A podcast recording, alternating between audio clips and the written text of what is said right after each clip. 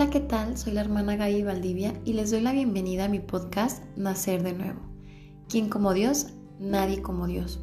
Estamos en el episodio número 28 y ya, este, como habían visto, este, en el episodio pasado eran tres episodios, una serie de tres episodios dedicados a la Santísima Virgen María, hija de Dios, madre de Dios y esposa de Dios Espíritu Santo. Este episodio, que sería el de Madre de Dios de esta serie de tres, va a estar dividido en dos partes. Una que es la Inmaculada Concepción con motivo de, la solemnidad que celebramos el día de mañana y que ya estamos pues en vísperas de esta festividad.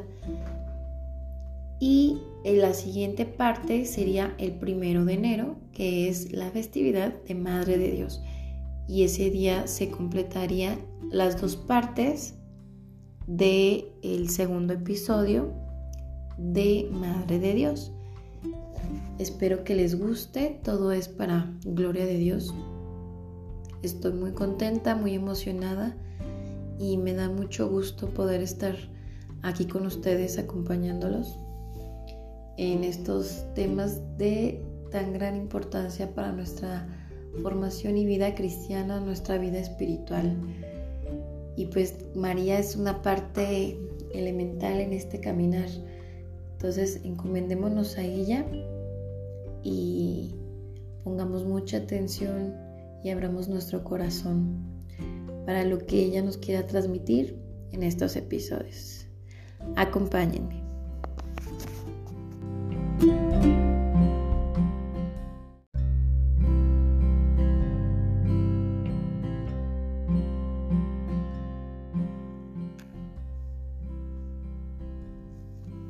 Inmaculada Concepción de María, solemnidad 8 de diciembre. La Inmaculada Concepción de María es el dogma de fe que declara que por una gracia singular de Dios, María fue preservada de todo pecado desde su concepción. Como demostraremos, esta doctrina es de origen apostólico, aunque el dogma fue proclamado por el Papa Pío IX el 8 de diciembre de 1854 en su bula Ineffabilis Deus, que dice, Declaramos, proclamamos y definimos que la doctrina que sostiene que la Beatísima Virgen María fue preservada inmune de toda mancha de la culpa original en el primer instante de su concepción, por singular gracia y privilegio de Dios omnipotente en atención a los méritos de Cristo Jesús, Salvador del género humano. Está revelada por Dios y debe ser, por tanto, firme y constantemente creída por todos los fieles. La concepción es el momento en el cual Dios crea el alma y la infunde en la materia orgánica procedente de los padres. La concepción es el momento en que comienza la vida humana. Cuando hablamos del dogma de la Inmaculada Concepción, no nos referimos a la concepción de Jesús, quien claramente también fue concebido sin pecado.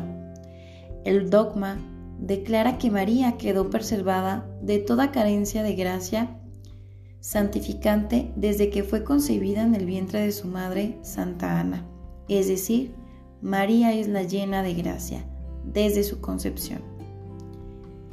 La encíclica Fulgens Corona, publicada por el Papa Pío XII en 1953, para conmemorar el centenario de la definición del dogma de la Inmaculada Concepción, argumenta así.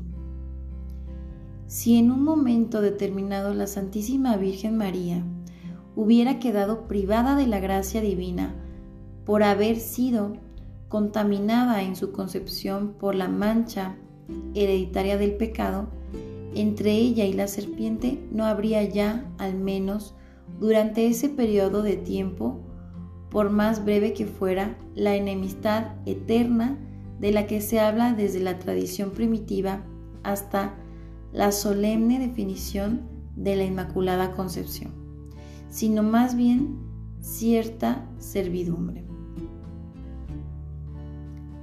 Y así nos vamos al fundamento bíblico acerca de este maravilloso dogma. La Biblia no menciona explícitamente el dogma de la Inmaculada Concepción, como tampoco menciona explícitamente muchas otras doctrinas que la Iglesia recibió de los apóstoles. La palabra Trinidad, por ejemplo, no aparece en la Biblia, pero la Inmaculada Concepción se deduce de la Biblia cuando ésta se interpreta correctamente a la luz de la tradición apostólica. El primer pasaje que contiene la promesa de la redención, que vemos en Génesis capítulo 3 versículo 15, menciona a la Madre del Redentor en el llamado Proto-Evangelium, donde Dios declara la enemistad entre la serpiente y la mujer. Cristo, la semilla de la mujer, María, aplastará la cabeza de la serpiente. Ella será exaltada a la gracia santificante que el hombre había perdido por el pecado. Solo el hecho de que María se mantuvo en estado de gracia puede explicar que continúe la enemistad entre ella y la serpiente. El protoevangelium, por lo tanto, contiene una promesa directa de que vendrá un redentor. Junto a él se manifestará su obra maestra, la preservación perfecta de todo pecado de su madre virginal. En el Evangelio de San Lucas capítulo 1 versículo 28, el ángel Gabriel, enviado por Dios, le dice a la Santísima Virgen María, Alégrate llena de gracia el Señor está contigo. Las palabras en español, llena de gracia, no hace justa, no hace justicia, perdón, al texto griego original que es que que significa una singular abundancia de gracia, un estado sobrenatural del alma en unión con Dios. Aunque este pasaje no prueba la Inmaculada Concepción de María, ciertamente lo sugiere. En el Apocalipsis narra sobre la mujer vestida de sol. Apocalipsis 12, versículo 1. Ella representa la santidad de la iglesia que se realiza plenamente en la Santísima Virgen, en virtud de una gracia singular. Ella es toda esplendor, porque no hay en ella mancha alguna de pecado. Lleva el reflejo del esplendor divino y aparece como signo grandioso de la relación esponsal de Dios con su pueblo. También vamos a hacer referencia a los padres de la iglesia cuando se han referido a la Santísima Virgen María. Los padres de la iglesia se refieren o se referían a la Virgen María como la segunda Eva, pues ella desató el nudo causado por la primera Eva. También se refieren a la Virgen Santísima como la absolutamente pura.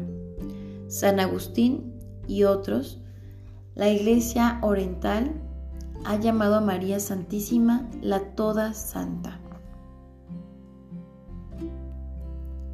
El franciscano Juan Duns Escoto, al principio del siglo XIV, inspirado en algunos teólogos del siglo XII y por el mismo San Francisco, devoto de la Inmaculada, brindó la clave para superar las objeciones contra la doctrina de la Inmaculada Concepción de María. Él sostuvo que Cristo, el mediador perfecto, realizó precisamente en María el acto de mediación más excelso. Cristo la redimió preservándola del pecado original. Se trata de una redención aún más admirable, no por liberación del pecado, sino por preservación del pecado.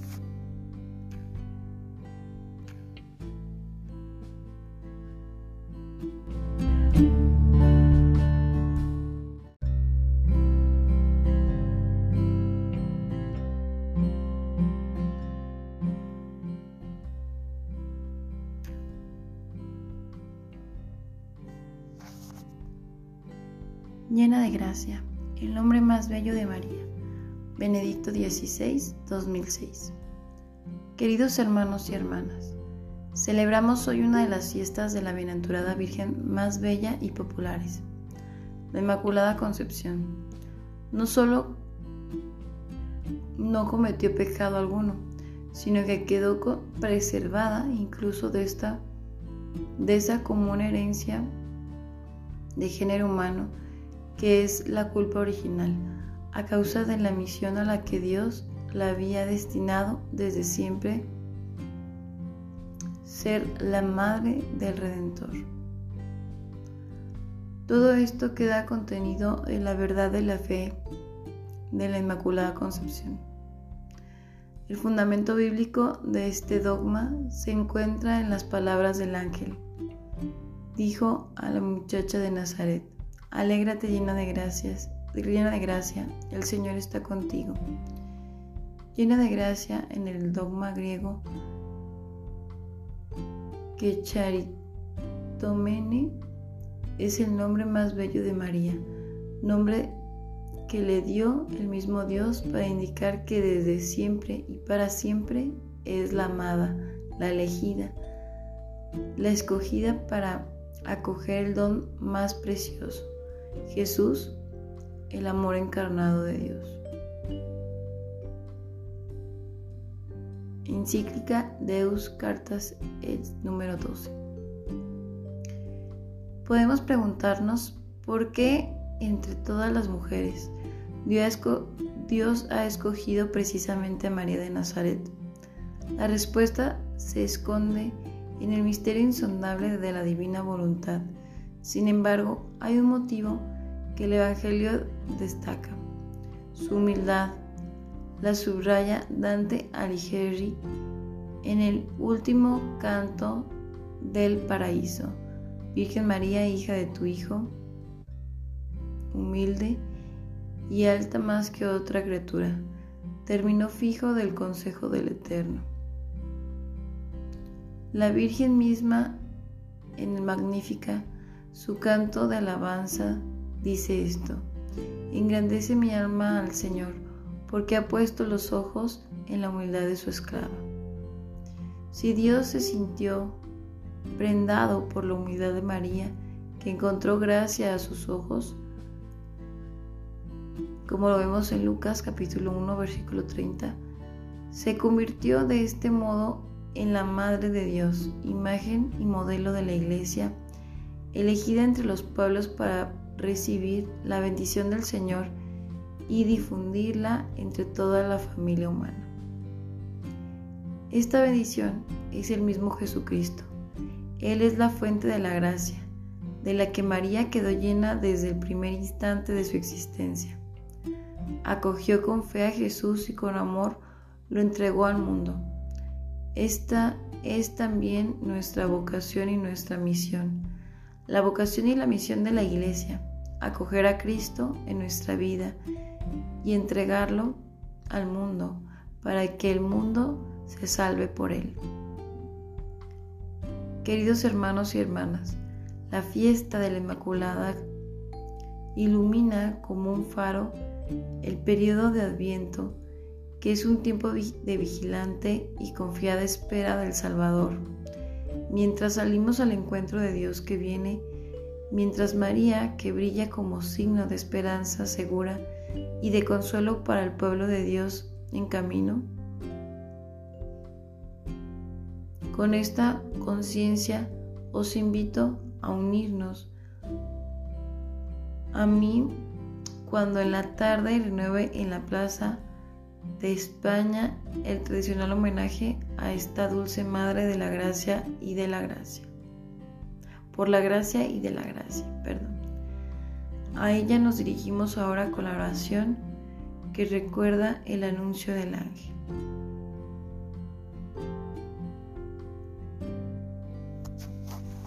Alégrate llena de gracia, el Señor es contigo. Bendita eres entre todas las mujeres y bendito el fruto de tu vientre Jesús. Santa María, Madre de Dios y Madre nuestra, ruega Señora por nosotros pecadores, ahora y en la hora de nuestra muerte. Amén.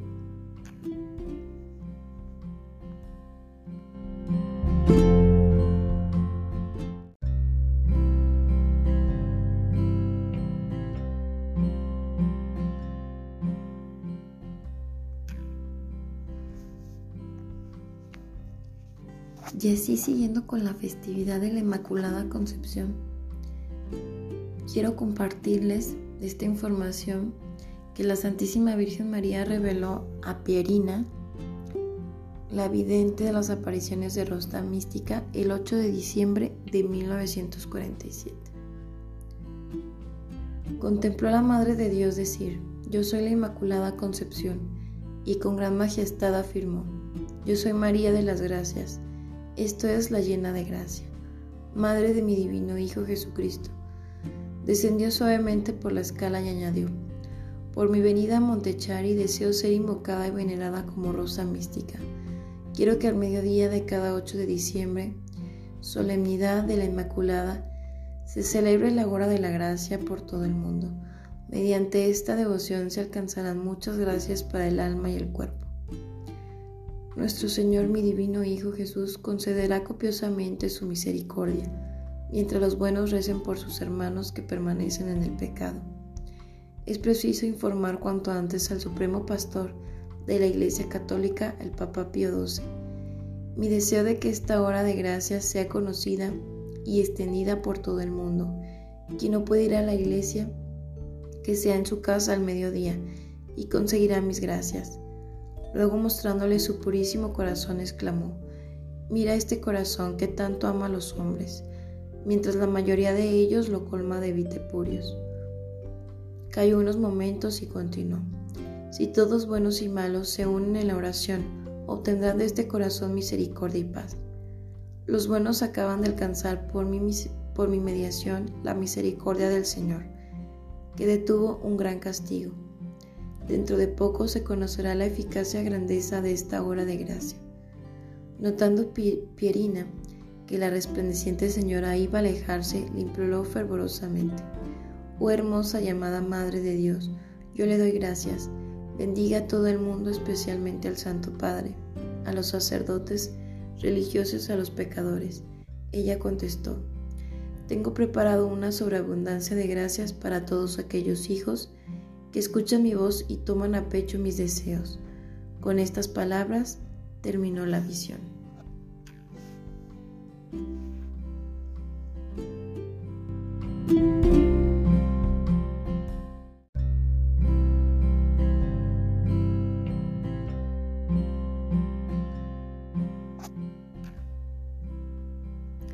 Tú eres toda hermosa, oh Madre del Señor, tú eres de Dios gloria, la obra de su amor. Oh rosa sin espinas, oh vaso de elección, de ti nació la vida, por ti nos vino Dios. Sellada fuente pura de gracia y de piedad, bendita cual ninguna, sin culpa original. Infunde en nuestro pecho la fuerza de tu amor. Feliz Madre del Verbo, custodia del Señor. Amén.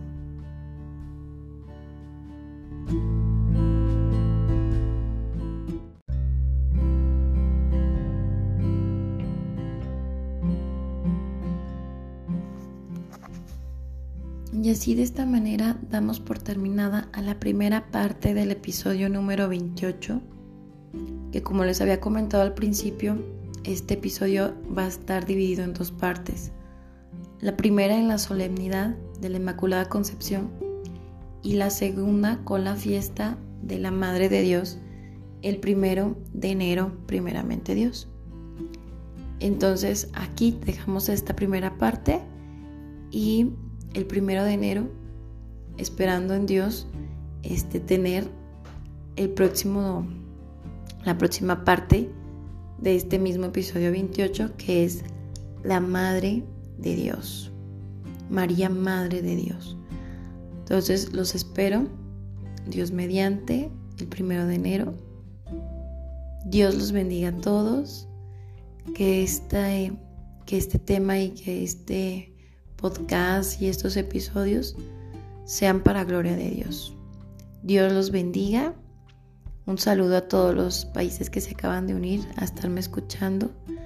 A todas las personas que en diferentes partes del mundo me están escuchando. Dios los bendiga a todos. Los tengo en mis oraciones. Paz y bien.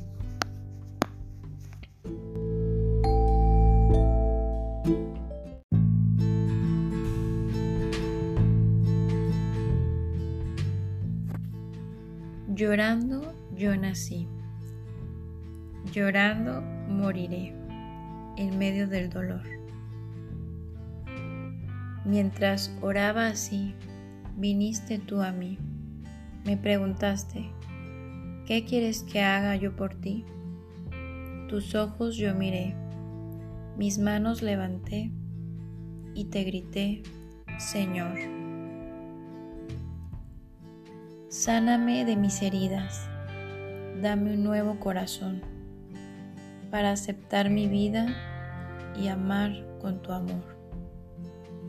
Sáname por tus heridas, de mi miedo y mi rencor, de mis culpas y caídas. Sálvame con tu perdón, Jesús. Tú eres Salvador. El Padre te envió al mundo por amor. Y yo estoy aquí porque confío en ti, pues bajo el cielo no hay otro nombre con poder. A ti levantaré mis manos y mi voz, gritándote, Señor. Ya no quiero ser el mismo. Quiero amar y perdonar. Yo quiero nacer de nuevo y en tu nombre comenzar. Jesús.